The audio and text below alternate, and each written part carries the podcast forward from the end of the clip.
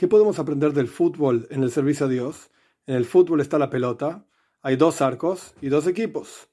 La pelota representa al mundo, que es redondo como una pelota.